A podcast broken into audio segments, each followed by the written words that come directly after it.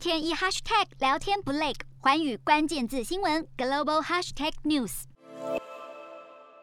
面对全球供应链大打劫，亚马逊还是能维持两天内出货，因为早在二零一七年开始，他们就在运输方面大手笔投资。亚马逊一直很清楚，只有自己掌控物流，才能真正的在产业中握有主控权。所以亚马逊不但包船运货，自行打造货柜，还改造飞机，建立自己的空运系统。增强海陆空的运力，随时能够应对缺货危机。疫情前，从中国运送一个货柜到洛杉矶约为一千两百美元，而现在货柜短缺，运送一个的费用飙升到两万美元。随着亚马逊自行运送包裹的数量越来越多，能够掌握的物流数据也就更多，随时都能分析全球最新动态，选择最有利的运输方式。除了在两年内自行生产一万多个货柜，抵达港口后就可以直接进入当地的铁路系统进行运送，不用像其他企业一样要先卸货分装进入境内，还要将货柜寄回亚洲。像是一些高利润的商品，亚马逊分析空运更合适，进而决定打造自己的空运系统。